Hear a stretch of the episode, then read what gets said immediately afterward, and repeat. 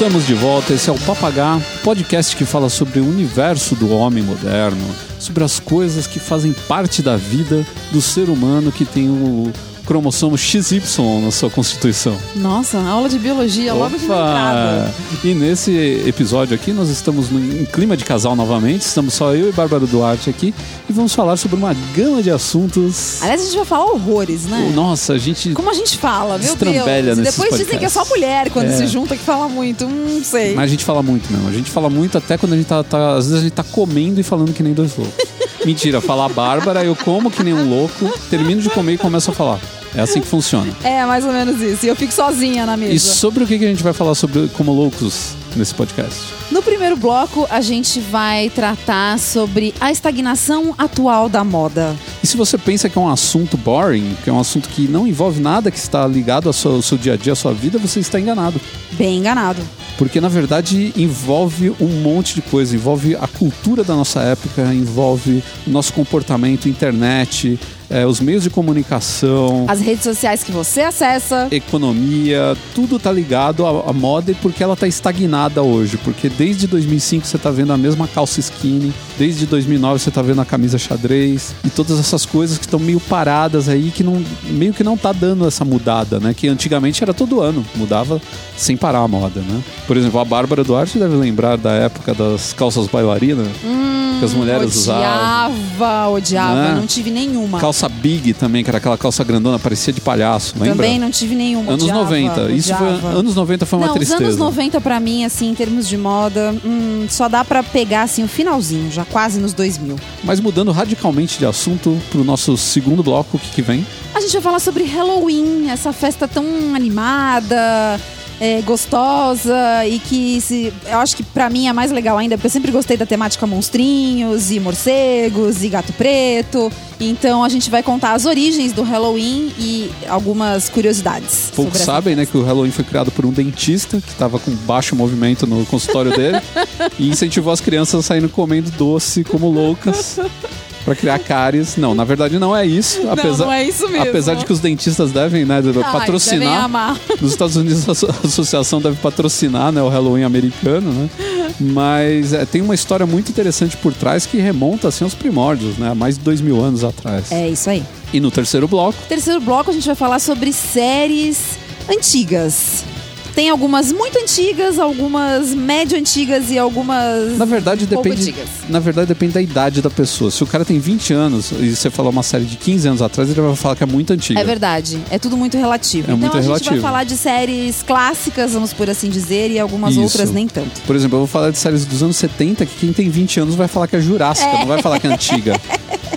E a gente também queria falar sobre o evento que a gente fez. Se você não participou, você não era leitor do canal masculino, nos próximos a gente vai usar aqui o podcast para avisar. Infelizmente não deu tempo, porque foi um evento feito assim meio de sopetão, mas nós fizemos um evento muito legal com a L'Oreal Luxo, porque nós somos luxo. É porque nós somos luxo, lógico. Tinha a L'Oreal normal, mas nós quisemos falar- fazer com a L'Oreal Luxo. E sobre o que foi esse, esse evento? Fala um Falamos pouquinho. sobre, para um seleto grupo de convidados, a gente falou sobre grooming, a gente falou sobre beleza masculina, cuidados com a pele, é, falamos sobre barba, sobre perfume. Inclusive, a gente levou, é aí que entra o lance de você participar, a gente levou quatro leitores do canal masculino para participar desse evento. Foi muito legal conhecer gente que a gente conversava por e-mail, por comentário, por recado no Facebook, conhecer pessoalmente finalmente, né? E no final, além de tudo, pessoal, além de ter aula de, de, de grooming, ficar sabendo de um monte de coisa bacana a respeito do assunto, ainda levou para casa vários presentinhos lindos. É, essa parte foi muito boa. Uma Os sacolinha presentinhos foram muito simpáticos. lotada A com- L'Oreal foi muito generosa nos presentinhos. Pelo amor de Deus, foram só dois perfumes ali e o pessoal pirou, né? Pois é. ganharam Polo, É, ganharam verdade, Giorgio Armani. Na verdade, a gente precisa agradecer mais uma vez a L'Oreal por ter apoiado a nossa ideia. A gente sempre quis fazer um evento desse tipo. E aí, finalmente, agora esse ano a gente conseguiu. E a L'Oreal veio eh, não só para trazer a, a- a toda a expertise deles e os produtos que são incríveis. Quem conhece, quem usa, sabe que Bioterm, Kiehl's e Ralph Lauren e, e Armani são top de linha, mas trouxeram a, a oportunidade de um bate-papo muito legal com as pessoas que estavam lá. Sim. Fizeram uma apresentação muito simpática, cada marca fez a sua apresentação e, e não só ficou falando de produto, mas ficou falando realmente de dicas muito úteis pro dia a dia dos homens que hoje estão cada vez mais preocupados com uma boa aparência. E também se cuidar, porque não é só ser bonito, né? A gente precisa também cuidar da pele. Se você quiser ver como foi, pode entrar lá no, no canal masculino. Tem um post lá, eu vou colocar também o link aqui nessa na, na postagem no próprio site, né? Você vai ter um, um link do site para o próprio site e é, ver como é que foi. Tem fotos lá, tem, eu narrei mais ou menos o que, aconteceu durante o, o, evento. Você vai ver que foi bem bacana e fica ligado que a gente pretende fazer muitos mais, muitos porque a gente achou mais. muito legal, a gente se divertiu muito, todo mundo se divertiu pra caramba. Realmente foi muito bacana. Foi bem legal, então em breve tem mais. Eu sou Ricardo Terraz, editor do site Canal Masculino, e nós voltamos logo após a nossa vinheta. Moda, Jesús.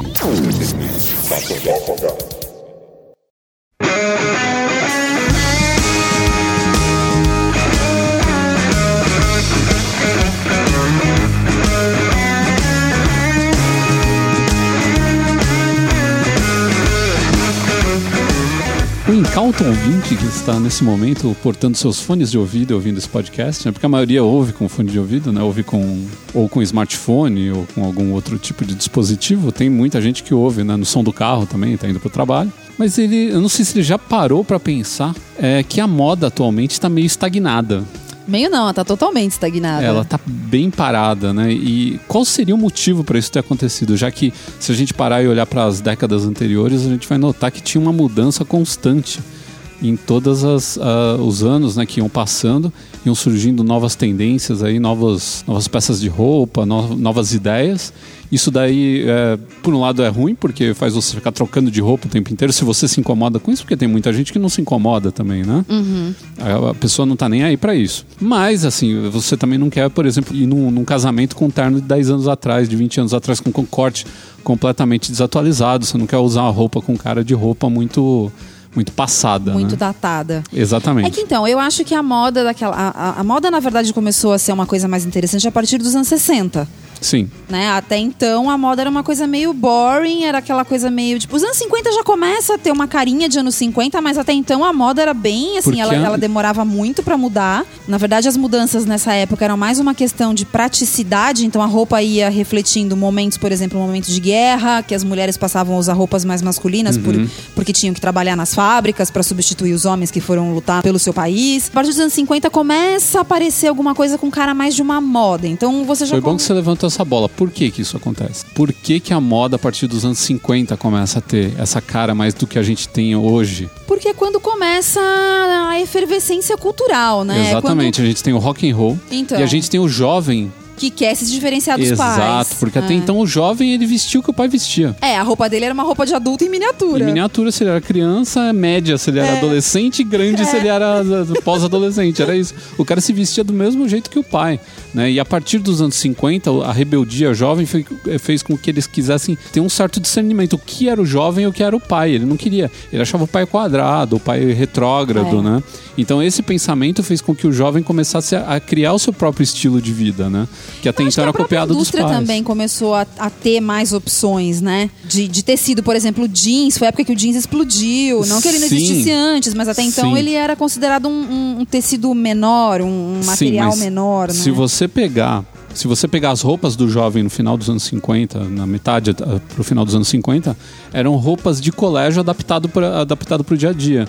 Então você pega a varsity jacket ou então a college jacket, que é aquela é, jaqueta que tem os punhos, né? Geralmente ela é de couro com uma manga de uma cor e com o corpo de outra, com aqueles símbolos. É, hoje em dia tem bastante nylon. Isso, ah. tem aqueles símbolos grandes nas costas, que era o símbolo da universidade ou do colégio do cara. A gente lembra bem daquela escrito Planet Hollywood. Isso, tem essa também. Mas tinha umas com símbolos, né? O Go Beers, é, né? O, é. o nome das, do, dos times de futebol, todas é. essas coisas. Então ele usava isso, ele usava o jeans, que era, era uma, uma roupa transgressora, porque era uma roupa de trabalho, não era uma roupa. Que é o que pra... aconteceu com a camiseta também, que era também. uma peça que era considerada de baixo e de repente ela se torna protagonista do look. Exatamente. E aí ele começa a ser transgressor porque ele tá usando roupas que o pai dele não usaria para É. frequentar a sociedade, para ir para encontrar com os amigos. Então, é, isso daí começa a influenciar e a música também, porque até então não existia música jovem, a música era ouvida por todo mundo. É, mas Né? aí apareceu Elvis e mudou tudo. Apareceu rock and roll e virou tudo de cabeça para baixo. É. Então, as meninas começaram a usar aquela saia rodada comprida porque dava li- liberdade de movimento para elas é, dançarem rock and roll, fazer aqueles movimentos que os caras atiravam elas, né? Passavam por baixo das pernas e tal. É. Tinha que ser aquela, aquela saia. Passa uma década e a saia corre no, no movimento contrário, vira mini saia, que Vira era para dar saia. liberdade de novo de movimento para menina dançar. É a década do, do feminismo, né? Sim. Então a história da saia ser curta também era uma questão de você dizer, eu não tô nem aí pras regras e, eu eu uso posso o que eu mostrar quero. meu corpo é. que se dane, exatamente. Exatamente. conforme vai mudando tudo isso, a gente tem os movimentos que começaram, né? Os beatniks, a gente tem os, a gente tem os Ted Boys, a gente tem o início do movimento punk lá no final dos anos 60, já aparecendo os primeiros skinheads, é, derivados desses movimentos aí dos, dos rockabillys também, né? Então você vê que cada um aí começam a virar tribos que a gente não tinha até então também. É, verdade. Né? Então tem o rockabilly, tem o Ted Boy, o roqueiro clássico, Tem os o hippies hippie aí a partir dos anos 70. Quer dizer, final já. Final dos anos 60, né? é, é. E, e aí começa essa coisa da moda, porque cada um se veste de um jeito diferente. É. E a indústria tenta É, correr e a atrás. moda tem essa questão dos valores também, né? Que cada um trazia. Então você ouvia a música de acordo com o seu pensamento. Então, se você era mais é, contra o sistema, você era punk. Se você era um cara paz e amor, tu contra a guerra, você era hippie. Então, tudo isso também tinha. A roupa passava a ser uma expressão do seu pensamento, né? Sim, a roupa do hippie tinha florzinha, do Então. punk tinha É, taxa, tinha né? taxa e alfinete. Então era bem mais agressivo. Então é, mostrava um pouco, né? de- de- É, os anos 80 já, a roupa dos anos 80 bem opulenta, já mostra a mentalidade das pessoas que era aquela coisa de ganhar dinheiro. Ostentar, ser- né? É, Tinha ostentação cara, na roupa. Meu, terno Armani, umas coisas assim. É, que foi quando surgiu o Yuppie também, que é um outro Isso, movimento então. que não se- chega a ser uma coisa com- politizada, mas é um movimento de jovens dos anos 80 É. que trabalhavam em, em- em cargos altos, empresa, cara de 25 anos ganhando milhões porque É. trabalhava na Bolsa de Valores, trabalhava em agências de publicidade. É, então. Né? Então era cara que era valorizado muito cedo e o cara queria se vestir dentro da moda e ele, come... e ele tinha dinheiro para gastar. E aí, aí surgem é, grifes que, que até então eram grifes clássicas. Elas começam a se destacar, tipo Armani, que fazia terno. Quem ia, com- o moleque ia comprar um terno nos anos 70, Uhum. Então, e mas as nos anos mulheres 80 sim. passaram a usar, porque as mulheres entraram de uma vez no mercado de trabalho nos anos 80 e as muito bem-sucedidas, usar um terno Armani era o maior símbolo de status. Sim. E a gente tem também, um pouco antes, a gente tem a discoteca. Então tinha as roupas, que eram as roupas, né? Nunca se gastou tanto com lapela e, e barra de calça, né? É E o glitter? E o glitter? É, com, com o tanto de tecido que você tinha na barra de uma calça, você fazia É. uma calça inteira hoje. Uma calça skinny hoje inteira você É. faz com uma barra de calça daquela época. E então tudo isso muito ligado à música, muito ligado a movimentos culturais né, da, da época. Só que aí a indústria foi vendo que eles podiam se aproveitar disso. Sim, porque você praticamente jogava tudo fora de uma década para outra. E a gente tem o surgimento também do prêt-à-porter. Que era a moda feita para ser vendida, é, você fazia a roupa e ela ia para uma área e ia ser vendida. Porque até antes disso, até os anos 40, 50, É a roupa era feita sob medida. É. Você não tinha um terno pronto, um, tailleur pronto, uma saia pronta. Sim, né? é. Eu, eu assisto aquela a série do Mr. Selfridge, que conta a história da, da fundação da, da, da Selfridges. E ali eles falam, ali eles estão mais ou menos entre segunda metade da década de 10, né, 1910, 1915, 1920, a história vai avançando. E assim, uma das coisas que eles falam ali, porque o que mais se vende ali em termos de, de roupa, né, entre aspas, é tecido. Porque as mulheres iam lá, compravam a renda, compravam o Uhum. Sim, tecido. fazia tanto que os casa. acessórios era o que mais fazia sucesso, porque já vinha pronta. Você comprava um par de luva, você comprava um, um- um chapéu, Uhum. mas a roupa não. Você comprava o tecido e aí você mandava a sua costureira fazer. Muitas das- mulheres faziam elas próprias, porque elas tinham também, habilidade. É, então. E aí uma das coisas que eles mais falam na série, que eles deixam muito claro, é que uma das, das grandes visões do Selfridge, que ele era um cara muito visionário para a época dele, ele dizia que um dia aquela loja venderia roupas que estariam prontas para as pessoas comprarem nas araras. E assim, o Uhum. Cabeça pessoal, explodindo, o pessoal né? ouvia aquilo em volta deles, funcionando e falava: Como assim, Mr. Selfridge? Isso não é possível.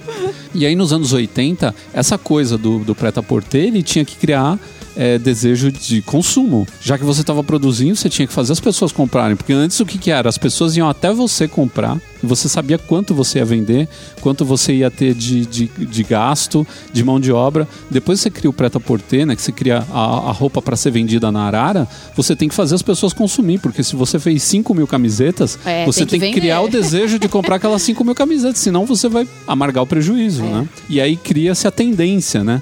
Então começa a se trocar o tipo de, de. Isso já nos anos 60, né? Você vê. A partir dos anos 60 você vê mudando toda hora o tipo de roupa que se usa. Você pega a roupa do começo dos anos 60 já é completamente diferente, em, muitas, em muitos casos, da roupa do final dos anos 60. Dos anos 70 também, você começa bicho grilo termina a discoteca indo É. pro. pro... É. Mas os anos 80 sofreu isso também, né? Não, os anos 80 foi o pior, porque era uma por ano. É, mas eu me lembro assim de, de, de pegar assim do meio dos anos 80 pro final, quer dizer, você tá falando de cinco anos, já mudou assim Completamente, bastante. é. sim. Então, é, se você pensar que a gente tinha. Eu lembro disso quando eu estava no ginásio, né, no, no, no- e no colegial, que a gente tinha praticamente é, duas modas. A gente tinha a moda verão e a moda de inverno. E que era assim, tinha uma peça que era a peça desejo daquele ano. Todo mundo tinha que ter aquela peça. Principalmente um tênis. Sempre tinha no ano um tênis que todo É. mundo tinha que comprar. Mas assim, nos anos 90 teve mais ou menos isso também. Eu me Sim, lembro que também. ano por ano tinha, por exemplo, no inverno principalmente, tinha a cor do inverno. Mas isso a gente ainda tem. A Mas gente tem, mas não tanto. Eu me lembro que, assim, é, é, isso porque eu já era adulta na época e eu já comprava minhas próprias roupas e eu trabalhava, então eu lembro que era, era muito assim, ai, qual será que vai ser a cor desse inverno? Então, mas isso é muito aberto. Esse ano é uva. Então, assim, você só via uva em todas as vitrines que você passava. Tudo bem, mas isso que você tá falando é muito aberto. Nos anos 80 que eu tô falando é assim, qual que é a peça do inverno? É uma camisa xadrez Ah, tá. vermelha e roxa. É, e aí todo mundo tinha que ter. E todo mundo tinha que ter É. a camisa xadrez vermelha e roxa. Passava seis meses, isso ia pro lixo, porque É. se tornava uma peça Ah, você obsoleta. encostava, você usava em casa. Usava em casa. Que a gente falava, era "Eu vou usar em muito, casa." Era muito normal as pessoas trocarem, é, não vou dizer o guarda-roupa inteiro, mas metade do guarda-roupa É. em seis meses. É. Porque aquelas coisas elas caíam de moda. Então, tipo, a moda inverno qual que era? Era camisão de veludo, sei lá, um negócio Camisão assim. de veludo, é, era que bem teve um ano que era meio mesmo. gótico, um negócio assim. é, não, eles não falavam gótico, falavam, é, na época. Aqui no Brasil era dark. Dark, Era dark. né? Isso daí só deu certo no inverno. Quando chegou no verão, voltou camiseta de surfista. É, da Né? OP. Da OP. E isso, é- guardem bem essa marca, tinha que ser da OP. Da OP. E aí você teve também as modas dos tênis. Teve um ano que foi All-Star, explodiu, todo mundo tinha All-Star. Aí teve um ano que foi Adidas Marathon, que era um, um tênis azul meio turquesa com as faixas da Adidas é, em cor fluorescente. Todo mundo tinha Adidas Marathon. Mudava só a cor das faixinhas. O resto, todo mundo tinha. Você ia na escola, você só via aquele tênis azul tur turquesa dos infernos.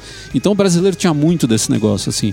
E, e quem contribuía muito com isso, e aí a gente vai entrar na nossa pauta de verdade agora, era a televisão. É. A televisão influenciava muito. Então a Globo lançava lá, o ator fulano de tal está usando a camisa tal. Ah, todo mundo Todo queria. mundo comprava É. camisa. Eu lembro da, da Chevalier, que foi uma marca que eu nunca tinha ouvido falar. De repente tinha um cara usando camisas só da Chevalier.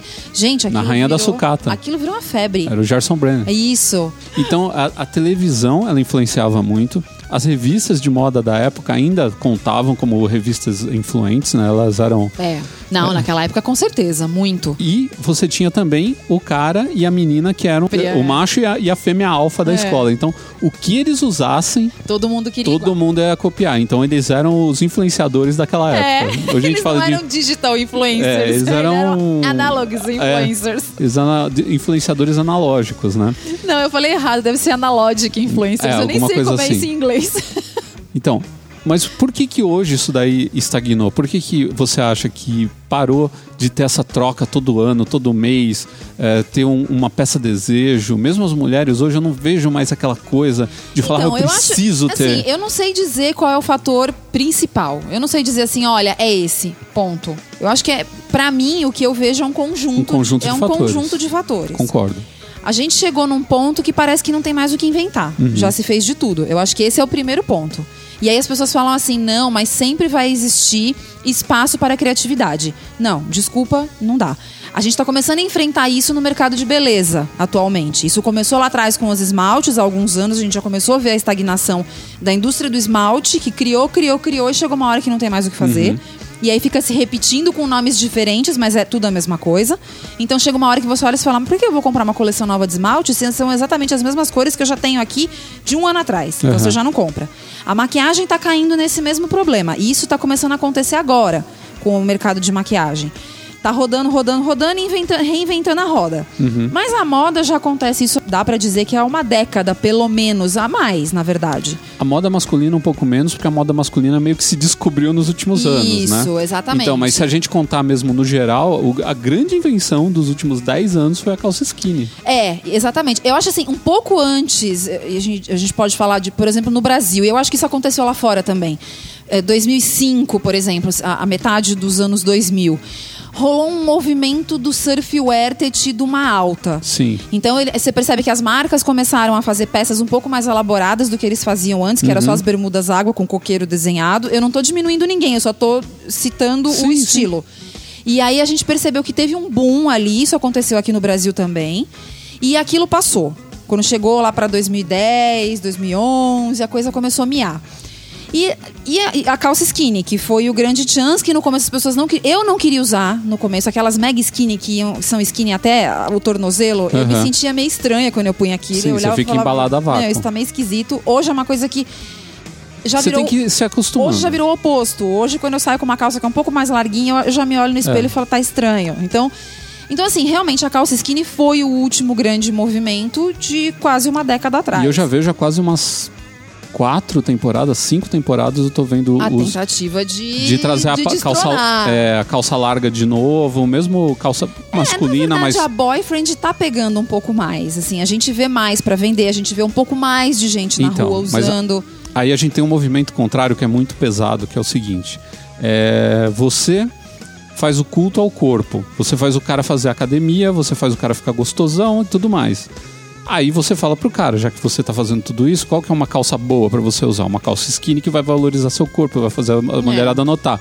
Aí você vai largar tudo isso ag- agora, vai deixar de lado Ah, a não, eu tô, exposição. não, na verdade eu tô falando mais pro feminino. A gente Não, mas pro masculino eles feminino- estão tentando fazer isso também. É, mas eu acho que, assim, de duas estações pra cá, a gente tá vendo mais, assim. E, e até eu tenho uma agora. é, mas no masculino não, tá usava. rolando. O homem não tá, não aceita que ele vai ter que usar uma calça do MC Hammer dos anos 90. É.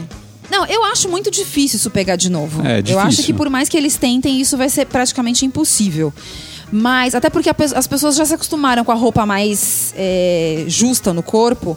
E você se sente muito estranho quando você usa uma É. coisa maior, porque parece que o defunto era maior do que você. Tem alguma coisa errada. Não, hoje em dia se tem um, um- esse negócio do culto ao corpo tá muito forte. Todo mundo fazendo regime, fazendo academia e tudo mais. E mesmo que quem não faz, o cara sabe que se ele usar a roupa certa, ela vai valorizar o corpo dele. Então, isso então você é- chegar e isso colocar uma é- roupa super larga no Isso, cara. É, isso daí era outra coisa, era um outro fator ali do, do, do conjunto que eu falei no começo. A gente tem também. é, Uhum. Informação de moda. A informação de moda, que era uma coisa que antigamente as pessoas não tinham. As pessoas Sim. queriam se vestir bem. Por que, que o surfwear pegava? Porque era uma moda regional. Você olhava e falava assim: ah, vou comprar uma bermuda dessa, eu vou pra praia, eu vou pra qualquer lugar, eu vou pro, pro- vou de bermuda água pra, pro shopping. Então, na cabeça do brasileiro, dentro do que ele vivia naquela época, fazia muito sentido ele usar surfwear. Era uma roupa casual, o cara não precisava saber de corte, não precisava saber de elegância, não precisava saber de caimento, não precisava saber de É. tipo de tecido. E se ela molhasse, ela secava rapidinho. Então, então o cara falava assim: não, que se dane, eu vou vestir isso e foda-se. É. Só que não é bem por aí. A partir do momento que você começa a sofisticar um pouco mais, então hoje o que acontece? Você começa a ver foto do Beckham. Você fala, pô, eu quero me vestir bacana igual esse cara. Exatamente. Aí você entra lá no Instagram, você vê lá o, o Adam Gallagher, você vê o Mariano Divaio, Então, aí você fala, pô, esse é outro fator, a questão da internet. A internet que mexeu com a cabeça das popularizou- pessoas. É, que fez assim essas, essas personalidades que sempre existiram, mas Sim. que não chegavam até a gente tão fácil. Passarem a ser uma coisa que você segue o cara ali no. Você tá com. a- toda hora que ele posta uma foto, você tá vendo. Ao mesmo você tempo olha que a fala, TV Pô, isso aqui é legal. ao mesmo tempo que a TV perdeu força. Perdeu força. Então, aquele negócio da Globo lançar uma moda agora, a gente vai lançar que o cara vai usar a cueca por cima da calça. É. Pegava. Se fosse em 85, a gente tá ferrado. Todo mundo de cueca por cima da calça. Hoje em dia já não rola isso. A Globo já lançou um monte de coisa lá, já fez tentar um monte, eh, de, pegar um monte de moda. Nada rolou porque hoje em dia a internet é muito mais forte. É. Sabe? E outra coisa, porque a moda tá estagnada, porque a internet não deixa mais as lembranças desaparecerem. É. Nos anos 80, você passou, né? Você ficava Você seis meses. É, ou então. fala, "Poxa, as próprias é revistas de legal." moda. Você pegava, você falava, pô, eu tava vendo camisa xadrez até seis meses atrás. Agora não tem mais camisa xadrez nas, nas revistas de moda. O que, que deve estar acontecendo? Eu devo estar passado, eu tô, É. tô ultrapassado. Preciso encostar essa minha. Então preciso encostar essa minha. Mesmo que, meu, camisa xadrez, por exemplo, nos Estados Unidos é uma coisa eterna. Se usa há 500 anos. Que é a tal da lenhador. Que, E tudo que mais. É um Sim. clássico. A gente É. tem a- o xadrez Vichy, que é pequenininho, que o pessoal sempre usou É. em ambiente de trabalho e tal. Então, mas tinha muito isso, né? De você encostar um negócio e falar, não, não quero mais, horrível, péssimo e tal. Então, hoje em dia o que acontece? Essa camisa xadrez, você entra no Instagram e você vê um monte de gente com foto de camisa xadrez. Você entra no Pinterest e tem lá, você pega e pina um monte de foto no seu mural de gente com camisa xadrez. Você fala, É. pô, camisa xadrez então não tá fora de moda, se tá todo mundo usando. Eu continuo vendo Não, e foto. você, conti- você consegue muitas vezes, principalmente por essas ideias que você pega na internet, você consegue usar a mesma peça de um jeito diferente. Diferente, exatamente. Então você fala, começa "Vou a ver. pôr uma jaqueta de couro por cima. É, porque você era mais limitado antigamente, É, né? Você só então, tinha não, aquela ideia. tinha, é. Era o jeans, a aquela camisa e aquele sapato, né? Aí eu me lembro que quando eu comecei a trabalhar em 94, eu queria uma calça skinny não tinha pra comprar. Não Ah, mas naquela época o que tinha Em era a calça semi-bag. 1994 não existia calça skinny pra comprar em lugar nenhum. Não, o dia a- que eu comprei a minha primeira, que foi na loja que eu trabalhei, que era uma loja de uma marca que não existe mais aqui no Brasil, que era bem legal. Meu, eu pirei. Tipo, eu, eu usava ela todo dia, porque ela era a calça do metaleiro, que sempre usou calça skinny. Eu Não Uhum. sei como que eles tinham calça skinny. Porque o, povo do metal tá sempre à frente. Não, eu acho que eles compravam a calça e pediam pra mãe entrar. Você lembra que falava, eu vou entrar a calça pra você. Então você ia lá e refazia, você abria a costura e refazia. Eu acho que era isso. É, você mandava. mandava... Mas eu, como eu não tinha essas habilidades, eu não tinha calça assim. E aí eu lembro que, meu, o dia que eu consegui a minha primeira calça skinny, aí eu colocava ela com uma camiseta de banda e um tênis preto. Eu falava, meu, eu sou do metal, finalmente! E o, e o Brasil é um lugar muito estranho, né? Porque pega umas coisas aqui, umas modas que não pegam nos outros lugares. Hoje já não acontece isso também.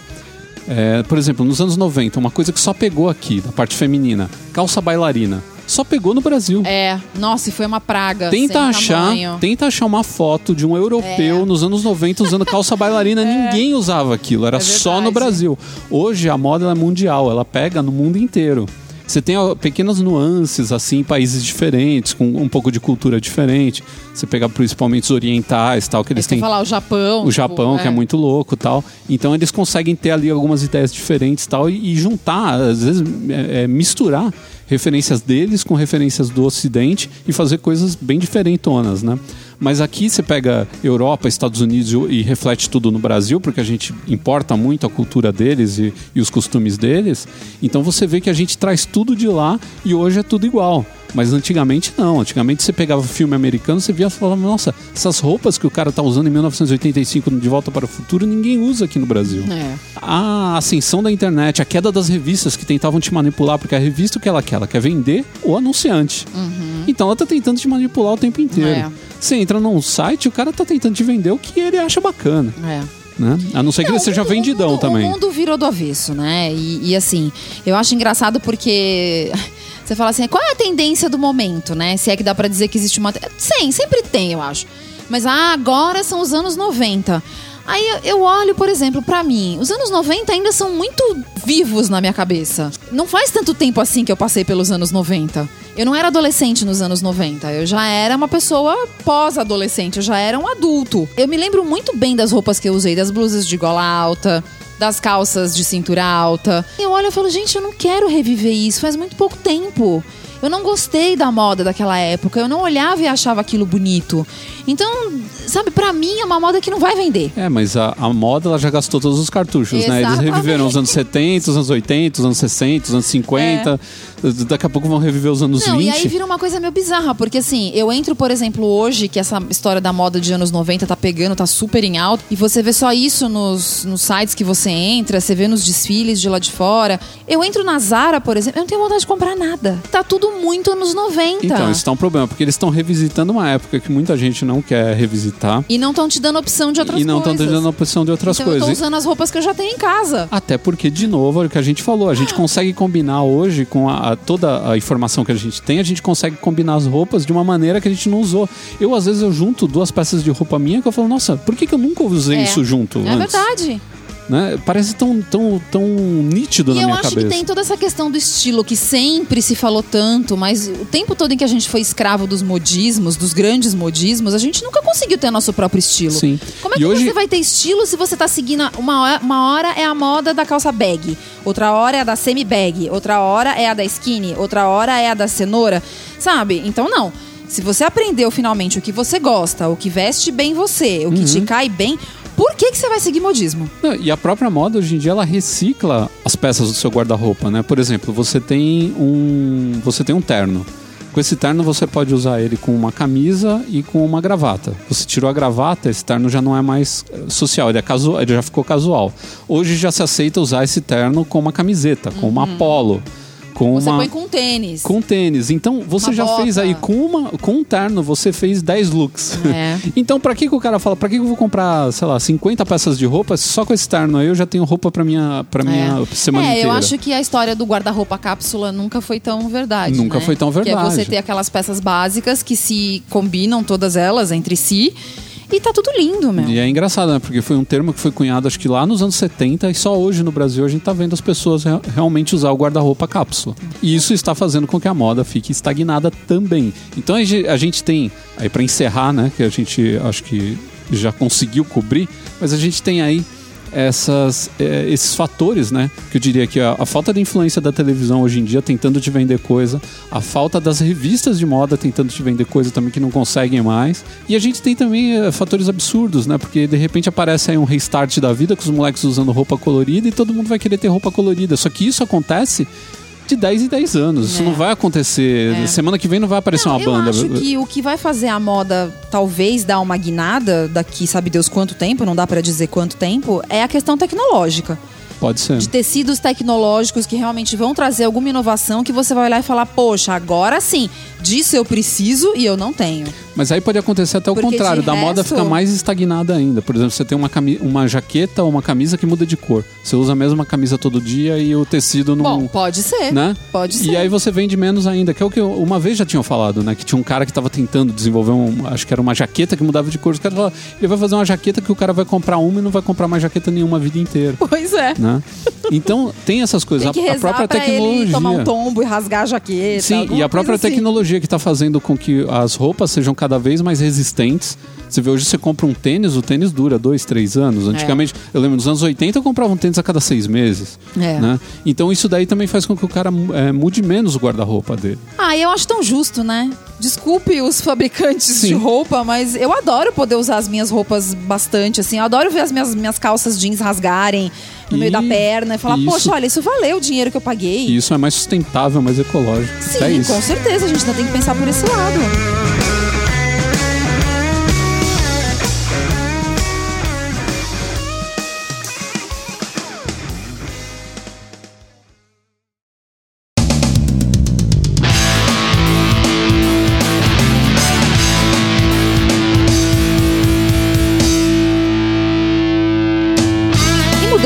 Moda para mistério, mágica e superstição, nós agora vamos falar sobre Halloween, que é um Você feriado esqueceu de falar urucubaca. urucubaca. Porque Halloween está lotado de urucubaca. Está repleto de urucubaca. Então, a gente vai falar agora sobre o Halloween, que aqui no Brasil, obviamente, não é um feriado, mas que lá fora é comemorado, é altamente comemorado. A gente importou, né, o Halloween, né? Pois é, Não eu, me um- lembro, eu me lembro que quando eu era criança, na verdade eu não me lembro, né, de quando eu era criança, ver nada assim aqui no Brasil sobre Halloween. Não sei se já existia, Eu tipo, tinha mó escolas de inveja. inglês, e eu que não fazia inglês em escola fora, eu... Eu tinha uma inveja, eu via as crianças americanas voltando com aquela cestinha Não lotada era muito de legal. Ave Então, Maria. Aí eu já me lembro assim de Halloween, mesmo quando eu tava já fazendo o meu curso, meu curso de tradutor e intérprete que eu fiz no colegial. E aí a gente comemorou. Foi a primeira vez que eu participei de uma festa Mas de é, Halloween. então, eu acho que os cursos de inglês foram alguns dos responsáveis pela, pelo Sim. Halloween aqui no Brasil. Porque todos eles decoram, né? As É, escolas, então. fica muito legal. Pra ficar naquele clima americano, pro cara se sentir, né, abraçando aquela cultura e tudo mais. E aí a gente foi descobrir o que, que é exatamente o Halloween, porque a gente vê as crianças pedindo doce, a gente vê todo mundo fantasiado de, de, de monstrinho, de demônio, de esqueleto, mas qual é que é a origem, como foi que isso tudo começou. E é uma data bem interessante, porque mistura crenças pagãs É. com o cristianismo, que, tipo, tentou se infiltrar ali no negócio Sempre, né? pra não ficar chato pra ele, Quando né? não tenta, né? Quando não tenta. Então, assim, tudo começa lá atrás, há dois mil anos atrás. Pelo menos esse foi o tempo que eu achei nas pesquisas que eu fiz. Eu não sei se é mais velho do que isso, talvez até seja. No Sanren, que aí tem uma pronúncia diferente pra quem fala. Quem manja língua. Ah, eu não sei. Aí eu já não sei. Essa parte eu já não sei. Então, os celtas, eles viviam onde hoje é o território do... Da Na GM, ela não pegou da. Agora que eu entendi. Então, continuando. Os Uhum. celtas, eles viviam. é, Os celtas eram os, os praticantes desse, desse festival que era o Samhain. Que é até engraçado, pra mim o Samhain era uma coisa do mal, assim. Eu antigamente eu não Eu sabia. também achava isso, porque no Halloween, no filme, falou que. Nossa, deve ser um ritual macabro. o Então, Samhain. falava lá Não que era um negócio do mal. não era. Na verdade, o Sanren era um festival que dividia, porque p- pro povo naquela época, o, o tempo se dividia entre o, o tempo de luz e o tempo de escuridão. Então, o ano novo deles começava ali no- no- no- na passagem do, do outono pro inverno. Então, no dia 1 de novembro, eles tinham o dia de. o primeiro dia de ano deles. Uhum. Que começava o inverno e começava aquele tempo de escuridão. Então, no dia 31 de outubro, eles comemoravam o Sanren, que era o festival da colheita. E nesse festival eles acendiam fogueiras, eles faziam sacrifício de animais ou da própria colheita deles pros. pro que seriam meio que. vai, os demônios que eles temiam, né? Então, os druidas, que eram os, os sacerdotes daquela época, né, daquele povo, eles faziam essas, essas fogueiras enormes e as pessoas podiam ir lá cantar e dançar ao redor da fogueira. Tudo isso para tipo tentar com que esses espíritos maus que, que, que vinham para a Terra nesse momento dos mortos, que eles não fossem muito ruins com eles, que o inverno não fosse uma época tão tenebrosa. É, tem que deixar claro também que quando a gente fala de deuses ou de demônios, para muitas dessas raças aí, desse- dessas culturas, desses povos, não existia diferença. Se um deus ficasse putaço, ele era pior do que um demônio. É. Tanto que você vê na mitologia grega não tem demônio. São todos deuses, mas vira e mexe eles fazem Tem uma. algum nervoso. Opa, É. né, melhor não. Então eles faziam sacrifícios, eles tinham Isso. a Era uma festa, tentativa né? de agradar, né? Pra que ninguém ficasse tipo, tenso. é, exatamente. Era tem- tipo não deixar o cara ficar putaço. É, isso é uma coisa que a gente não leva muito em consideração, né? Há dois mil anos atrás, as pessoas tinham medo do inverno. Uhum. Porque era uma época muito, muito longa. Você pegava doença, você a- a- a- não tinha comida, então, a comida, estável. acabava. Os Se animais- a colheita anterior ao inverno não tivesse sido das melhores, o inverno deles seria um inverno Uhum. pior. Então, essas pessoas tinham muito medo dessa época. Então, por isso que tinha essa coisa, ao mesmo tempo que o Sanren era uma comemoração desse período que foi bom, que foi o verão, que foi tudo bonitinho, eles também tinham medo do que vinha adiante. Então, por isso essa dualidade do Sanren. Uhum. Ele não ser um festival ruim, nem macabro, mas ele ter essa conotação meio do mal, porque tem a ver com essa passagem dos espíritos que podem é, virem é, vir nervosos Sim. pra terra E e, a gente- estragar tudo. E a gente também tem com a chegada do inverno os dias mais curtos, né? As noites mais longas, então é tudo mais escuro, mais deprimente. Muitos É. países aí nórdicos, é, a- o nível de suicídio aumenta pra caramba É, no inverno, porque é, é difícil, cara. Você acorda de manhã, tá tudo escuro, frio pra burro, você fica enfiado dentro de casa porque você não pode sair pra fazer muita coisa.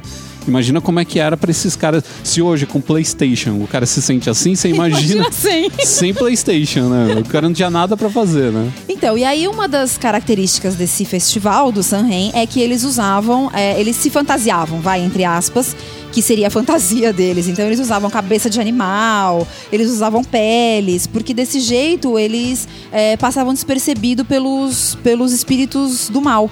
Que, que tivessem ali rondando por Uhum. Espíritos perto. zombeteiros. Isso.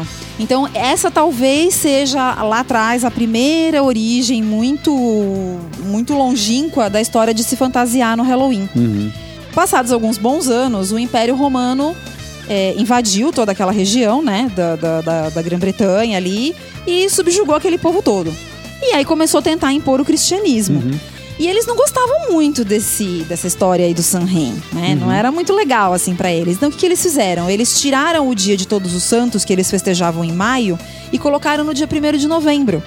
Porque daí os pagãos que estavam recém-convertidos meio que se sentiriam assim, tipo, olha, eu não posso comemorar o Halloween, mas no dia primeiro eu já tenho o dia de Todos os Santos, que é uma, uma data super legal que eu vou comemorar aqui. Então era um jeito que a igreja tinha de tentar tampar o sol com a peneira e fazer com que eles não comemorassem ou que eles não, não fizessem o É, aqui também foi feito isso com as religiões africanas, né? Os, é, mudaram, tipo, a identidade. Iemanjá virou Nossa Senhora, sabe? É, coisas sempre tipo. rola esse tipo de Sim. coisa, né? Além do Dia de Todos os Santos, que, é, que era, era, não, ele é no dia 1 de novembro, ainda tem o dia 2 de novembro, que a gente comemora até hoje, Finados. Finados também era celebrado com similaridades ao Sanren. Então eles também tinham essas, essas fogueiras, tinham paradas, usavam fantasias, só que aí as fantasias já mudavam. Eram fantasias de santos, de anjos e de demônios. Sim, lá no, Então- no México a gente tem o Dia dos Mortos, né? Dia de los Muertos. É. Que é, é nessa, nesse pique, né? Eles se vestem de esqueleto, de, de demônio, desse Então tipo aí de também coisa. você consegue entender por que, que as crianças e os adultos hoje usam essas fantasias de Sim. esqueleto, de demônios e tal. O Dia de Todos os Santos ele é falado em inglês como All Hallows. E aí você tem o All Hallows Eve, que é a véspera do Dia de Todos os Santos, e que numa, num diminutivo aí, numa diminuição, virou Halloween. Sabe Deus como? Foi parar num olho. É, pois é, mas é essas coisas, né? Tipo a gente falar só, só os brother, só. Então, ser. umas coisas que ninguém explica. Tudo isso que eu comentei até agora é a história do Halloween na Europa. Né? Então, na América, o, o- o americano ele foi influenciado pelo Halloween por conta da imigração dos irlandeses que aconteceu na segunda metade do século XIX. Existem alguns relatos de que existia um Halloween que era meio que comemorado nos Estados Unidos, mas ele era meio misturado com crenças indígenas. Algumas pessoas achavam Algumas pessoas diziam que daria pra fazer predições, então as mulheres saberiam o nome dos futuros maridos. Tinha umas coisas meio, de novo, de superstição. Aqui isso são- chama São João, né? Não é É, Santo Antônio. Santo Antônio, né? Era uma coisa bem distante do que era o Halloween na Europa. Aham. E com a chegada dos irlandeses, aí realmente a coisa tomou o, o rumo que é mais ou menos na Europa. E a gente tem toda essa tradição das abóboras. Como é que surgiu a abóbora de Então, a Halloween? tradição Isso é das legal. abóboras ela é muito legal. Eu nunca tinha ouvido falar e eu acabei achando em vários eh, sites falando, então eu acredito que seja real, porque infelizmente eu não tenho um livro onde eu posso consultar. Eu achava que era por causa do Cavaleiro Sem Cabeça. Verdade, Né? né? É, mas não é. Existe uma lenda de que um fazendeiro irlandês ele enganou o diabo. E ele chamava Sling Jack. E ele chamou o diabo numa, numa, numa data, num dia de Halloween, ele chamou o diabo pra tomar uma cerveja com ele. E aí, depois que eles terminaram de beber, eles precisavam pagar a conta. E daí o Sling Jack fala pro diabo, pro diabo se transformar numa moeda pra que ele pagasse a conta. O diabo vai lá e se transforma numa moeda pra ser pago. O diabo foi meio tap- tap- tapado, assim, né? Vamos Ninguém mandou, ele pegou aí o tataravô do Constantine, né? O cara é Então. malaco. E aí, ao invés do Sling Jack pagar a conta, o Sling Jack foi lá e, e grudou a moeda, ou seja, o capeta, num crucifixo. E o diabo ficou preso ali. Então, o diabo pega e faz um acordo com ele. Diz pra ele: Olha, se você me soltar, eu prometo que eu nunca vou te incomodar. Até você morrer. Ele pega e fala: beleza, então tá bom. Então eu vou viver minha vida em paz e você, você agora tá solto. Quando o Sling Jack morre, ele não é aceito no céu, porque Deus não gostou de dele ter feito o, o acordo que ele fez com o capeta. E também não é aceito no inferno, porque o capeta não gostou dele ter enganado ele daquele jeito. Então ele acaba ficando. Ele, ele, ele é Ele condenado a vagar pelo mundo, porque ele não tem um lugar pra ele ficar depois da morte. E o diabo, vendo que ele não tinha nem luz e nem o que fazer, o diabo pega e dá um nabo pra ele. Putz, Um nabo, levou uma naba, né? dá um nabo pra ele, é, é, escavado, vamos por assim dizer, vai, oco, com uma vela dentro. E essa é a lanterna que o Sling Jack tem pra se, pra Eu se gost- locomover Sabe que eu gostei dessa mundo. história? Eu vou te falar que eu gostei dessa história. Esse diabo, ele é muito fair play. Ele é bonzinho, Ele é né? bonzinho. Ó, primeiro, ele foi beber com o cara, gente Pois é, boa, é. brother. Não precisava ter ido. É, De- só os brother. Depois ele podia ter saído sem pagar, porque ele é o diabo, não, ele fez questão Ele de se pagar. transformou numa moeda. Se transformou em moeda, podia ter transformado o cara em moeda. Exatamente, E pago. não. Não, é. ele se transformou em moeda, o cara prendeu ele e ainda fez um trato com o cara que ele podia quebrar, porque é o capeta. O capeta não tá nem aí. Não, mas o capeta O capiroto, é... não, Mas, não. não, mas ele quando ele faz um trato tá feito. ele é ah, não palavra. sei. Ele podia cruzar os dedos, não sei. E ele fez tudo isso e ele ainda aceitou. O cara foi lá, ele ainda tava chateado com o cara. Aí ele ficou com dó do cara e falou: toma, toma esse Ficou com nabo dó do cara. com o essa capeta vela. com dó de alguém. Toma aqui esse cramulhão. nabo com essa vela e vai, vai, vai vagar por aí. Tudo bem que o ridículo de andar com um nabo por aí é pior do que tudo. Eu acho que, na verdade, ele trollou o cara é, com o nabo, uma né? trollagem, né? Ele podia ter Então. dado qualquer coisa pro cara não deu um nabo. Toma esse nabo aqui. Então, e aí chegando nos Estados Unidos, a tradição de, do- dos nabos acabou mudando para as O abóboras. marqueteiro, né, falou assim, não, nabo não, né, É, pelo amor de mudou Deus. para as abóboras, que era uma, um fruto mais fácil de ser encontrado nos Estados Unidos. E ele também era mais fácil de ser esculpido. Uhum. E aí, então, nas festas de Halloween, então, passou-se a usar a abóbora com o formato, né, da, da- vai, de um rosto humano, né? Tem a boca, os olhos, o nariz. Então, essa é a lenda do porquê que se usa a abóbora no dia do Halloween. Próxima vez que eu for no supermercado, eu vou pegar um nabo e vou ficar aterrorizando as pessoas andando com o nabo pelo supermercado. E tem também é, a outra tradição do, do dia do Halloween, que é o trick or treat, que as crianças passam de casa Isso em é casa fundamental. pedindo doce, né? E se você não der o doce pra criança, ela vai, ela vai fazer uma travessura. Tipo, ela É. vai jogar papel higiênico na sua casa. Vai dar um tweet negativo. É, hoje em dia com a tecnologia as coisas É. vão além da imaginação, mas enfim. É, Vai te, dizem te avaliar também- mal em algum aplicativo. Né? É.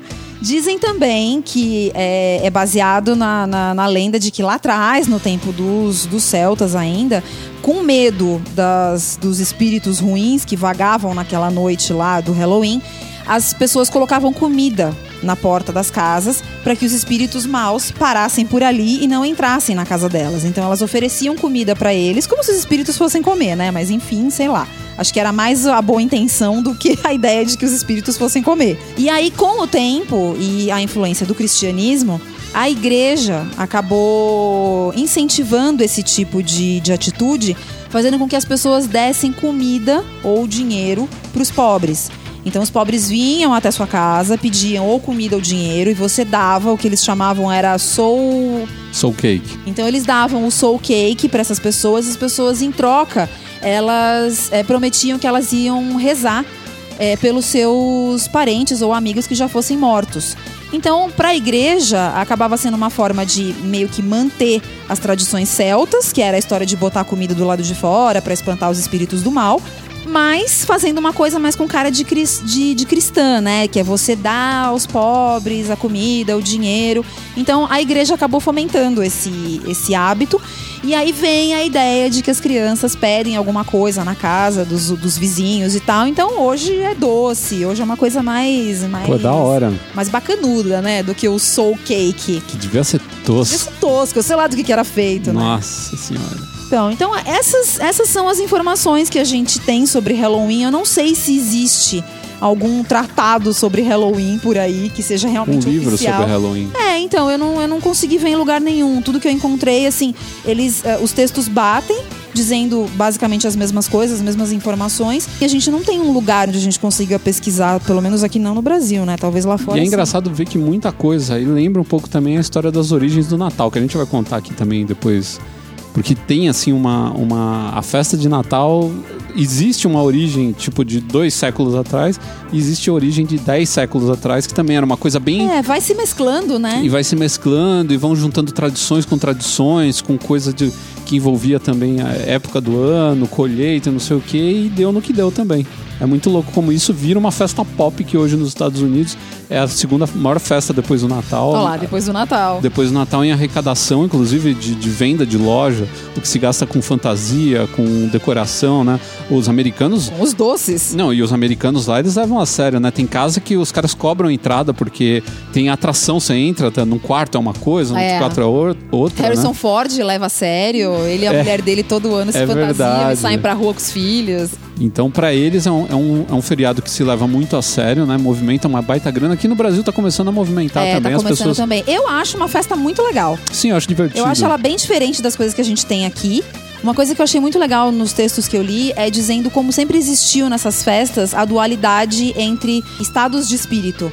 Né? Então você tem o Samhain, que é tipo o- a comemoração da colheita, de tudo que vem de bom, daquilo que você vai armazenar pro inverno. Ao mesmo tempo tem a coisa de vir o espírito do mal, que pode destruir tudo, que pode transformar seu inverno no inferno e, e fazer as pessoas ficarem doentes e morrer e tal, que a- eles comparam com o carnaval. Você tem aquela festa onde você pode tudo, você pode estar liberado pra tudo. E aí vem a quaresma, que é aquele período meio que de privação, de que você precisa ser uma pessoa mais Ser mais espiritualizada. reservada. é. Isso. Então, assim, achei, eh, achei bem legal, assim, essa, essa relação das duas. Eu nunca tinha pensado nisso. Né? E tem bastante a ver.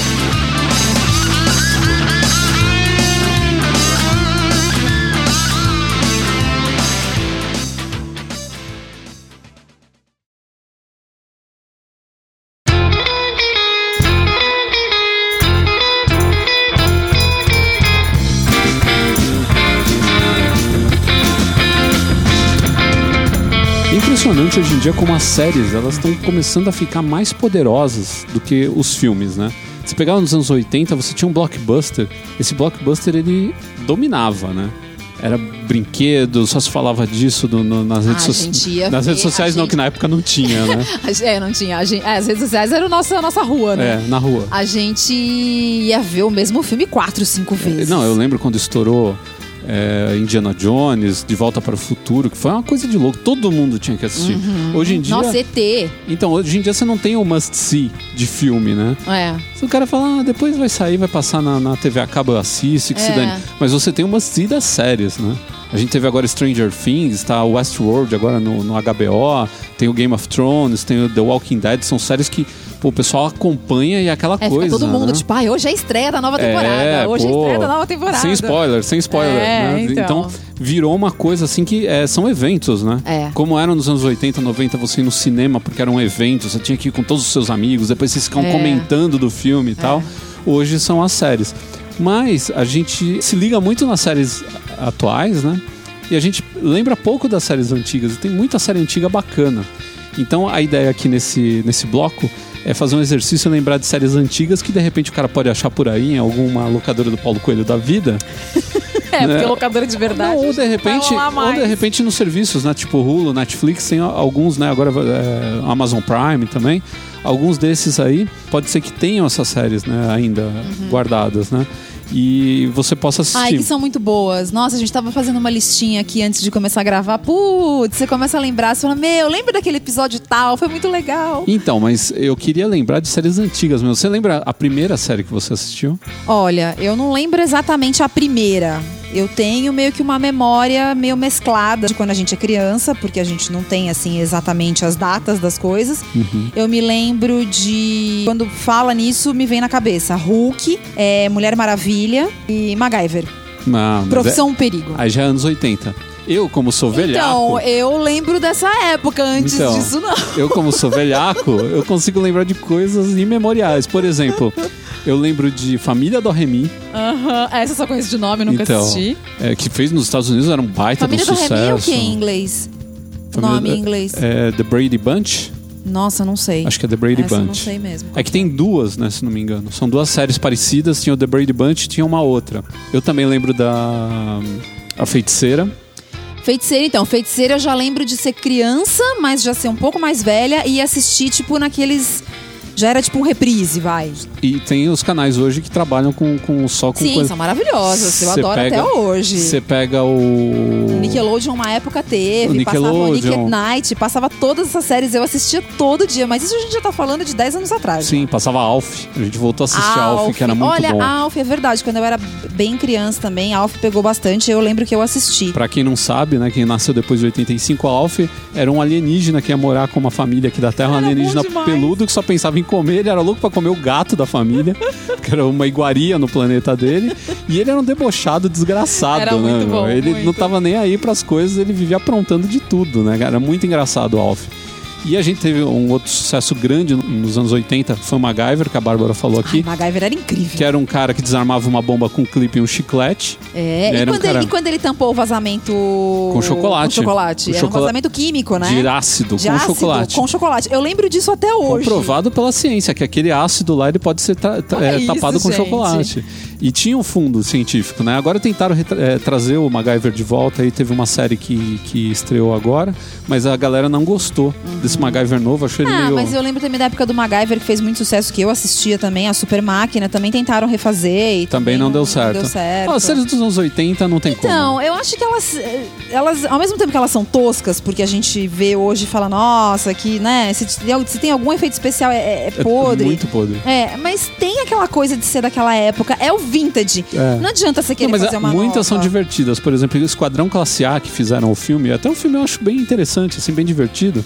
Eu acho que é uma que hoje conseguiriam, se pegassem uma, um elenco bacana e fizessem uma coisa mais atualizada, de um grupo de. É que tem vários já hoje, né? Que são meio Esquadrão Classe A. É, é que o Esquadrão Classe A tinha muito da, da brincadeira. Era bem humorado. Era né? bem humorado pra caramba. Não sei se hoje em dia, assim, iam conseguir fazer uma série bem humorada daquele jeito, é, sem, sem cair na babaquice, né? Outra que eu lembro que fez muito sucesso nos anos 80, aliás, uma que fez sucesso nos anos 70, virou filme. Hoje o filme é, um, é uma série de sucesso, é Missão Impossível. Hum, que também era verdade, muito bacana. Missão Impossível. Eu não cheguei a assistir. Ela chegou a voltar a passar no começo dos anos 90. Velha, eu, eu, nunca consegui ver. Então, mas teve uma nova Missão Impossível no começo dos anos 90, que teve umas duas temporadas, que ainda tinha um cara da, do elenco anterior, o resto era tudo uma equipe nova, mas era, era aquilo que você vê no filme do Tom Cruise. Era um grupo na IMF que eles, eles eram mandados para missões que eram consideradas impossíveis, mas eles iam lá e faziam. Isso eu achava muito legal, assim. Ah, não. As o tramóias filme, a deles. série de filme, pelo menos, eu acho demais. É, a gente tem algumas Tirando séries. dois. A gente tem algumas séries boas de comédia nos anos 90, né? Ah, anos 90 eu acho que pra comédia. Pra comédia foi, foi muito é, boa. Que foi, foi quando as sitcoms época. estouraram, né? É. Eu acho que até é uma covardia a gente ficar falando de Seinfeld, porque Seinfeld não Olha, precisa nem. Seinfeld, pra mim, é a melhor que tem. E também, uh, se a gente pegar Friends, também é muito legal. Ah, Friends é maravilhoso, mas eu acho que Seinfeld tinha umas pegadas, assim, de, de, de, de umas sacadas que você falava, meu, os caras são muito bons. Mas a gente tem outras séries que também são da mesma época e que não tiveram tanto destaque, mas que merecem ser vistas. Uma que eu gostava muito, que era Becker. Becker. Becker era um cara que era um médico muito ranzinza, era tipo o. Ele era, ele um... era muito mal-humorado. Ele era um pré-House. House. Só que a, série era de era comédia. comédia não era, era comédia, era, era, uma sitcom. Né? E era um médico super mal-humorado, que era vivido pelo Ted Danson, que foi parar até no, no CSI uhum, recentemente, né? É. Agora com cabelo branco, na época não. E era uma série bem legal, assim. Era um cara muito mal-humorado tal, mas era bem divertida.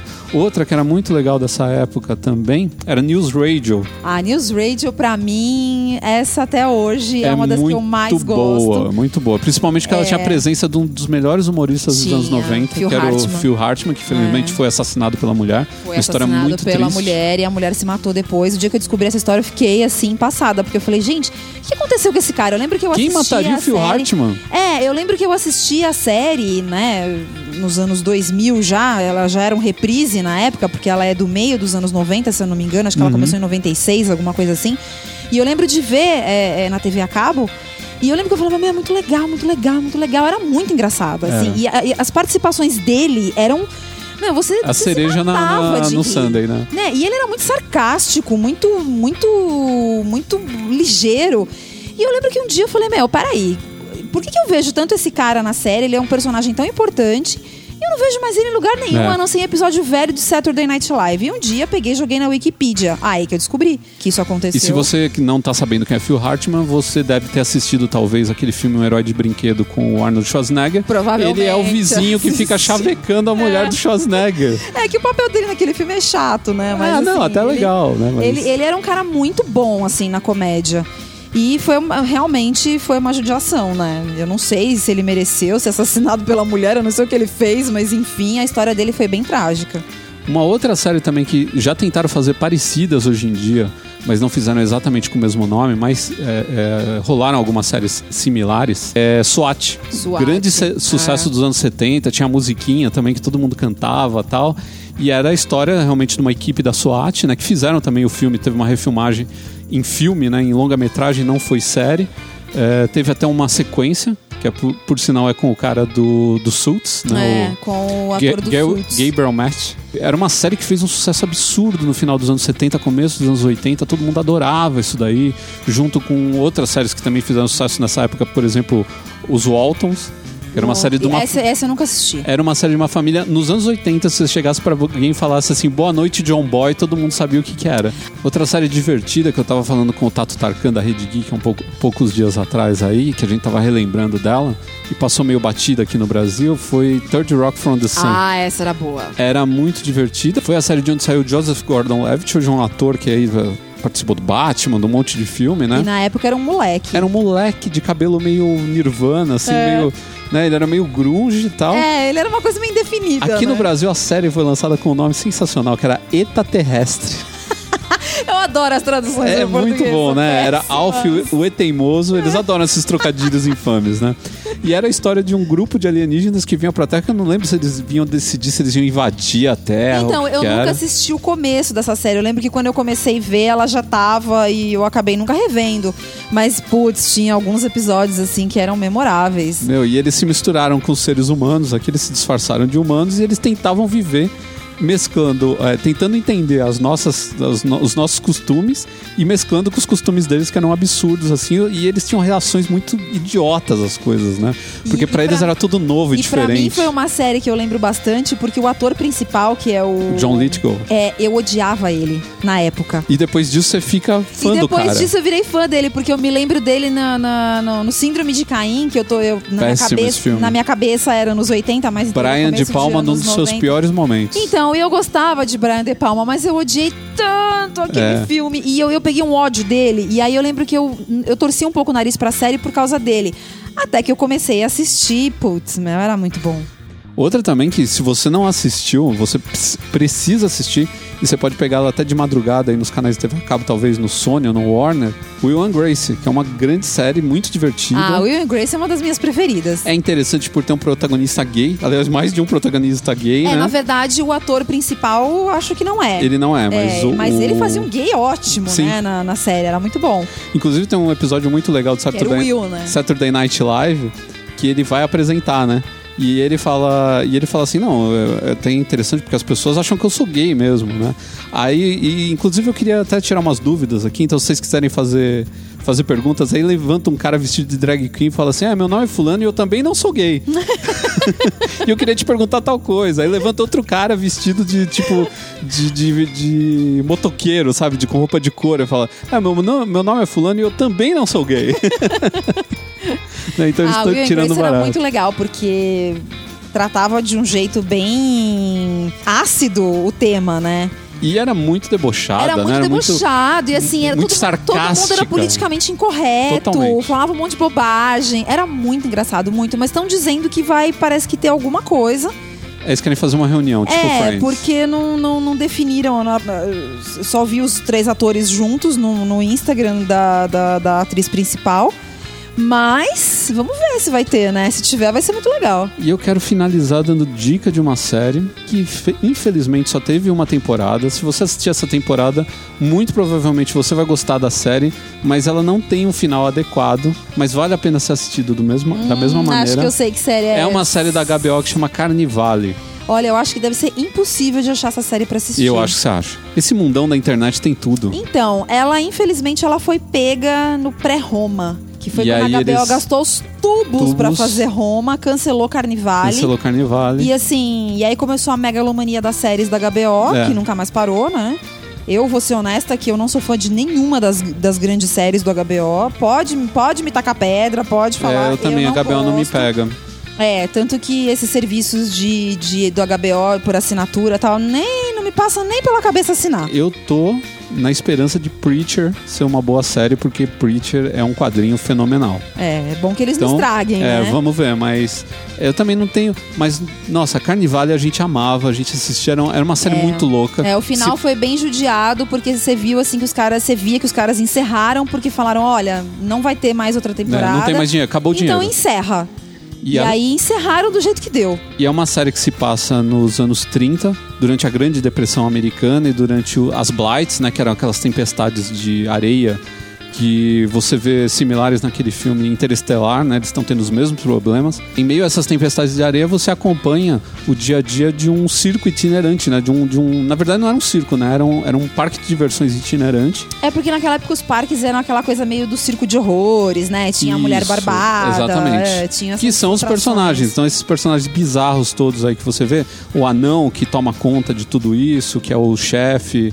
É, tem um cara misterioso que é só uma voz num- num trailer e você nunca vê a cara dele. É, tem, o era perso- muito legal. tem o personagem principal que ele tem, que ele tem, que é o carinha do Exterminador do Futuro 3, que ele tem a, a- o poder de curar as pessoas, mas pra te curar ele tem que tirar a vida de algo que tá perto. É. Então, ou ele tira, de, sei lá, dos peixes de um rio ou de uma plantação, então ele mata as, as plantas que estão perto, mas ele pode te curar com aquele. É, ele tem. Ela, é uma série que tem vários atores que você reconhece de muitos Vários. papéis importantes, assim, depois, Sim. mais conhecidos na TV depois, né? Tem muita gente conhecida, gente que hoje tá em, é, em várias séries aí, ou estão fazendo filme. A série é muito boa, muito bem escrita, ela tem um clima estranho que te pega e Tem, que te é. faz querer assistir É, mais. se você gosta de coisa meio nesse Ma- estilo, mas ao mesmo assim, é tempo uma meio que te incomoda, é meio suja, porque os caras estão sempre naquele, no meio daquele oeste. Não, e é uma vida difícil, Difícil né? pra Tudo, tudo é burro. muito pobre, assim. Você vê que não era um parque de diversão, mas não era uma coisa alegre. Era uma coisa triste, era uma coisa pobre mesmo da época, né? E no Da- meio da- disso tudo você tem o cara que é o anti, esse, esse personagem principal que cura as pessoas. Você tem o inimigo dele, que, que só depois de um tempo os dois descobrem que são inimigos um do outro, né? Que eles meio que se Que é anulam, padre. né? Que é o padre, que é vivido pelo Clancy Brown, que todo mundo deve conhecer ele talvez de filmes como Highlander, que ele era o grande vilão de Highlander. Verdade, do primeiro, é, né? meu, ele é, ele é, ele, ele, ele é Ele tem, grandão. ele tem cara, é. ele tem cara de do mal, assim. É, ele, ele, faz é um grandão, vilão bom, ele é né? estranho, É. né? Putz, é uma série muito bacana, assim, brinca com essa dualidade do bem contra o mal, tem muito de magia, mas deve haver aí algum lugar que ainda tem a série pra você baixar, deve ter, é, talvez em algum desses serviços É, de eu streaming. nunca mais vi nem comentário sobre a É. série, nem nada. Eu também não, mas é uma série que vale, a- vale a pena assistir.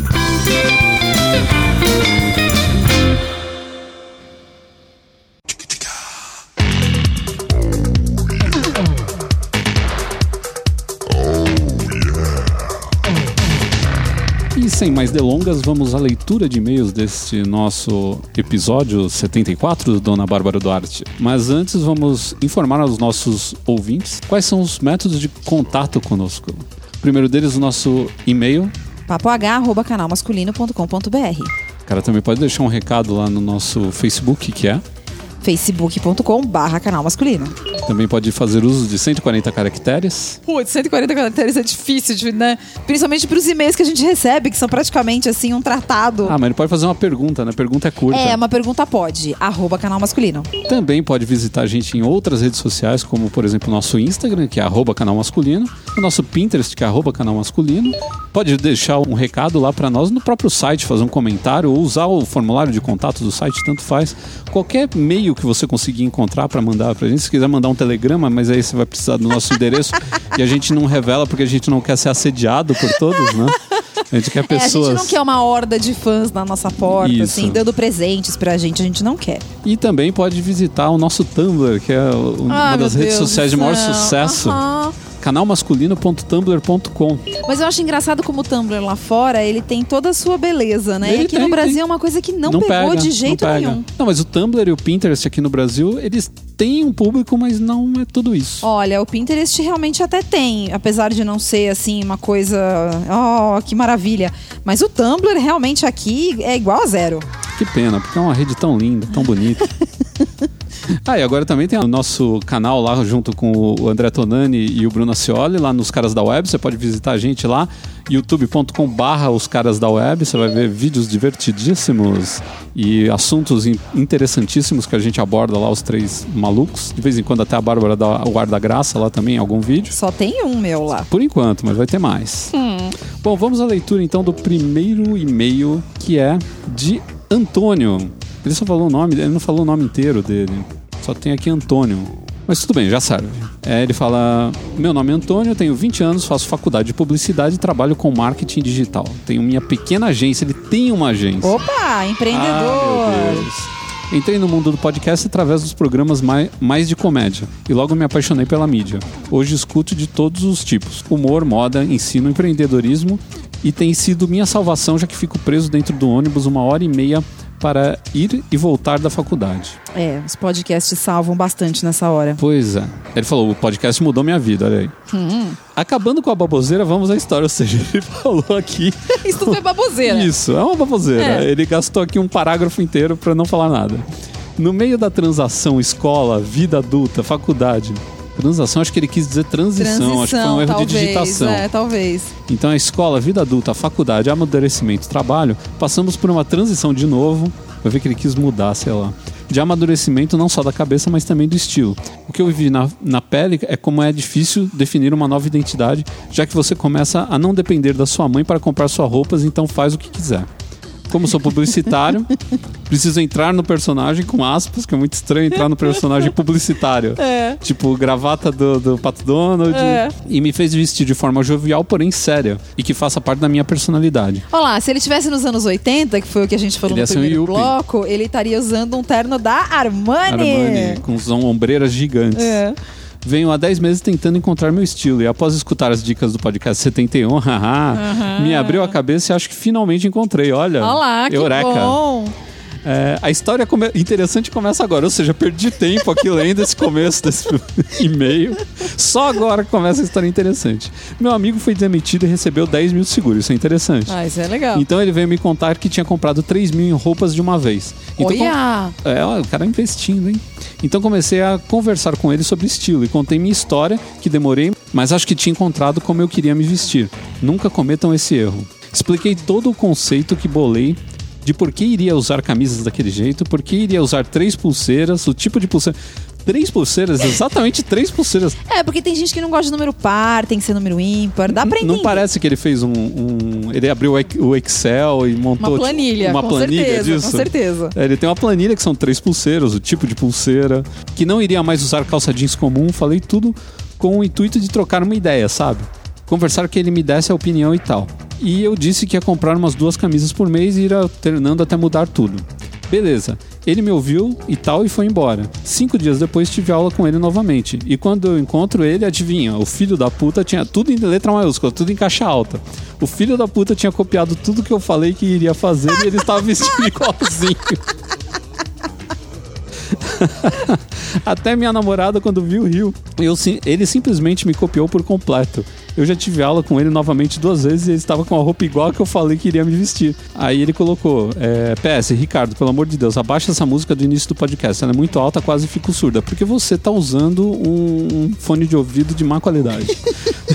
Não, é que tem mesmo é, é, variação de fone de ouvido, né? Tem alguns que deixam a música, o, o tipo de equalização também, deixa a música mais alta ou mais baixa. Mas tem, é bom, você já começa energizado. Não, mas a sabe? ideia é essa mesmo. Que o cara comece loucão. É, isso Tipo, aí. Nem adrenalina nem logo de começo. cocaína, é só ouvir a musiquinha e já mandar bala. Mas aqui a gente tem uma história clássica de como você não deve ficar ventilando suas ideias por aí que as pessoas. O cara teve então, sorte é verdade, que foi isso. né? É engraçado isso, né? A gente ouve essas histórias e, claro, a gente não quer ser, ser egoísta com as coisas e você, quando você conhece alguém, sei lá, em princípio você pensa em compartilhar suas ideias, mas nem sempre isso dá muito certo, né? Precisa tomar um pouco de cuidado. Não, e, e o cara tem que dar graças a Deus que foi isso, que não foi um projeto de publicidade, não, Não foi o é. TCC, o cara roubou o TCC não foi dele. um cliente. Não foi um cliente, né? pô. Tem coisas bem piores. Não, viu? mas tem que aprender a ficar de boca fechada, meu filho. Aí você fica lá, coloca três, três gigantescos parágrafos pra só o terceiro. Você tá falando demais, tem que falar menos, meu filho. Tem que controlar isso daí. Você tá muito verborrágico. Outro comentário aqui, quem mandou foi Cold Nakano, Ronin da Cavalaria Geek, que ele já Olha! falou várias vezes. Só que eu vou Muito ter que bom. condensar isso daqui, porque é o, maior, é o maior comentário que a gente já recebeu na história do site. Ele, foi- ele fez um comentário no site. Mas ele fala: Saudações, meus caros Bárbara e Ricardo. Já estava com saudade de vocês, mas para o deleite de todos, estão de volta e de quebra com a participação do UG, que seria Ultra Geek. Aí ele tá falando, quanto ao ciclo da fodacidade, apesar de ser realçado através da autopromoção e marketing pessoal, eu vejo como um movimento que acontece naturalmente quando a pessoa se destaca por qualquer motivo em seu currículo social, em seu círculo social. Não é bem por aí. Muita gente trabalha muito bem, é esforçado e tal, e não recebe reconhecimento. É, isso é não é bem por aí. É. Tem que saber fazer um marketing pessoal, só não pode mentir. Ah, se for uma mentirinha assim que não faz mal, acho que não tem problema. Tô dando uns conselhos errados Ah, aqui. é, isso não tá legal. Eu, como bom representante dos mileneiros, Nascido na metade da década de 80, gosto de ver essa geração como a geração da transição entre o povo que experienciou a, a infância na rua e ainda teve contato cedo com PCs e internet. Afinal, aqueles que vieram antes tiveram uma infância muito mais na rua e um contato com PCs já na idade adulta. E muitos oferecem resistência ao uso deles até hoje. Minha mãe, por exemplo. Cara, mas é, sua mãe tem uma distância meio grande. É, aí é uma geração já É, é mais. mas- Por exemplo, a geração anterior a essa deles seria a nossa. É. Que a gente nasceu é, entre o começo e o meio da década de 70. E a gente pegou toda essa parte ainda analógica, Uhum. mas quando a gente já estava na nossa idade adulta tenra, a gente tinha acabado de entrar na Uhum. vida adulta, a gente já começou a ter contato com esse mundo tecnológico. Mas você vê que nós estamos aqui usando PCs. Na verdade, nós usamos Macs, que É, nós somos muito é. mais sofisticados. Muito, nossa. Mas nós, os mileneiros, temos nossas cicatrizes de esfolar joelho no chão com carrinho de rolemã. Nem todos, viu? Vocês gostam de contar essa história, mas eu conheço muito moleque aí que...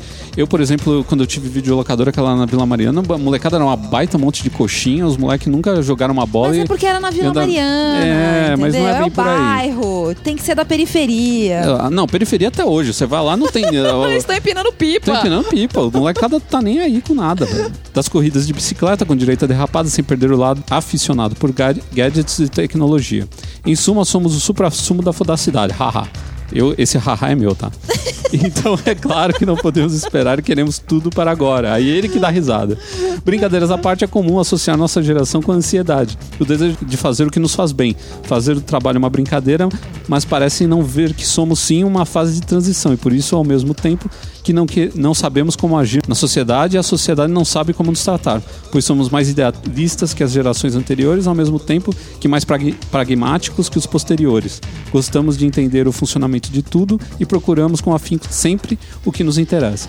Ao meu ver, com mais foco que os mais novos e com mais independência que os mais velhos. Enfim, pode ser que esta análise seja enviesada devido ao seu círculo social, mas me parece que são características que definem nossa geração. Abraço a todos e fiquem em paz.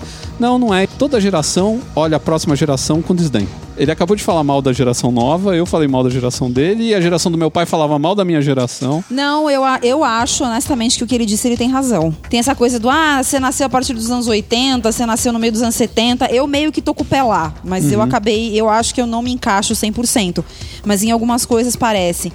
Eu acho que o que ele disse, ele tem razão, sim. Eu não acho só que uma questão parte? de Ele falou você... tanta coisa gigante. o Eu não acho só uma questão de você desdenhar a geração futura ou a geração passada ou não sei o quê. Eu acho que, assim, a geração dos millennials é a geração, sim, de transição. É a Sim. geração que pegou o abacaxi gigante, porque ao mesmo tempo que a gente vive uma vida muito legal por conta de acesso fácil e rápido a muita coisa que a gente nem sonhava quando a gente era criança, você tem um mundo completamente novo, com um mercado de trabalho saturado, onde você precisa se destacar o tempo todo, você tem que ser foda o tempo todo, você tem que ser bem sucedido, porque afinal de contas você decidiu ser um empreendedor. Então, se você quer empreender, você precisa necessariamente se dar bem nisso. É uma geração que sofre uma pressão muito grande e que não tem mais a pseudo-estabilidade que as gerações passadas tiveram. Eu, Sei. eu olho, por exemplo, pro, pro meu pai. O meu pai era um cara sem estudo e que trabalhava num trabalho banal, comum, sustenta- sustentava uma família. Minha mãe nunca trabalhou enquanto foi casada com meu pai. E eu estudei em escola particular. A gente não era rico. Eu não tinha dinheiro para ir pra Disney, mas ele sustentava a casa sozinho. Em alguns momentos a gente chegou a ter dois carros em casa. Hoje eu não consigo mais olhar para uma família como foi a minha nos dias de hoje e pensar nisso com um cara trabalhando, com uma pessoa, vai, pode ser a mulher ou pode ser o homem, já que as coisas mudaram. Eu já não consigo mais ver isso. Então eu acho que essa geração de transição que ele tá falando aí é bem isso mesmo. E assim, vai sofrer. E vai sofrer até o resto da vida. Porque a gente, meu, a gente caiu de paraquedas no lugar talvez errado. Eu não sei. O que vem pra frente aí, eu não sei como vai ser. É a vida, jovem. Só tem é isso a pra te vida, dizer. mas eu acho que isso- eu, eu concordo com o que ele disse. Eu acho que assim pegou mesmo metade da vida uma vida mais antiga, vai, mais mais básica e depois começou toda essa coisa de internet e a gente acabou, meu, a gente hoje não vive mais sem. E, meu, a gente não sabe pra onde a gente tá indo.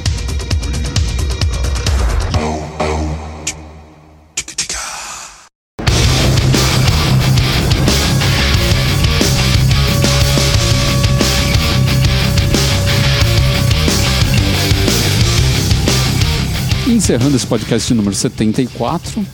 Um podcast de casal, mais uma vez. Olha, Feito aqui num ambiente muito intimista, de muito amor e carinho. Eu vou deixar aqui uma dica minha. Faz tempo que eu não dou dica, né? faz, faz bastante tempo. Tempo que eu não dou dica. Você quer dar uma dica a você? Não, eu, eu, eu passo minha vez pra você. Tá bom, então. Gentilmente. A gente tava meio órfão de, de podcasts que falavam de história. né? A gente tinha uh, alguns podcasts, mas eles não duram muito porque as pessoas não, não se interessam muito por temas bons. eles Pois se é, interessam por então, gente que fala e eu- besteira.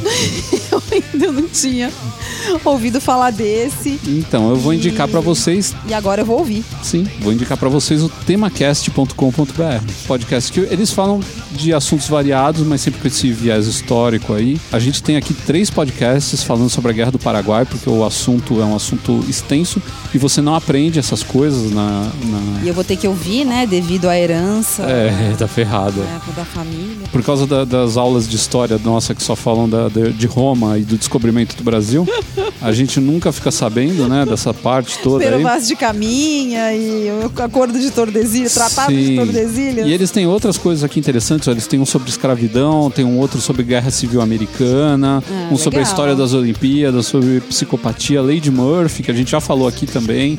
Então são temas bem interessantes com esse viés histórico aí, de, né, essa ideia de falar sobre história. E é bom pra gente entender um pouco mais de, como que a gente chegou aqui, né, nesse buraco que a gente tá hoje. Pois né? é. Entendendo a história passada, porque quem não conhece história teima em reprisar todas as idiotices que fez antes no futuro. Por exemplo, É as pessoas que não, não entendem da história de, do, do que foi a ditadura tendem a falar que a gente tem que trazer uma ditadura. Que, que bom era é. no tempo da ditadura. Bom, era no tempo da ditadura, é. Porque você não viveu, meu querido, naquela época. Você não saía na rua com o cu na mão. Escute lá, tomara que você goste do podcast dos caras, é muito bem feito. Eu achei bem interessante, assim. Eles têm uma, uma bagagem legal lá, eles falam muito bem. Essa é a dica do nosso podcast 74. É um podcast, dando uma dica de outro podcast. De outro podcast, é um Inception de É. podcasts. Mas é aproveitando também o dia do podcast, a gente foi indicado por várias pessoas, inclusive queria deixar aqui meu abraço, meu agradecimento a todo mundo que deu o canal masculino como indicação do dia do podcast, né? Junto a outros grandíssimos podcasts. Eu fiquei feliz, inclusive, de ser colocado num hall de podcasts maravilhosos. Olha, Hall da Fama dos É. podcasts. Então é isso aí, minha gente. Nós ficamos por aqui e voltamos no próximo Papagaio. Tchau.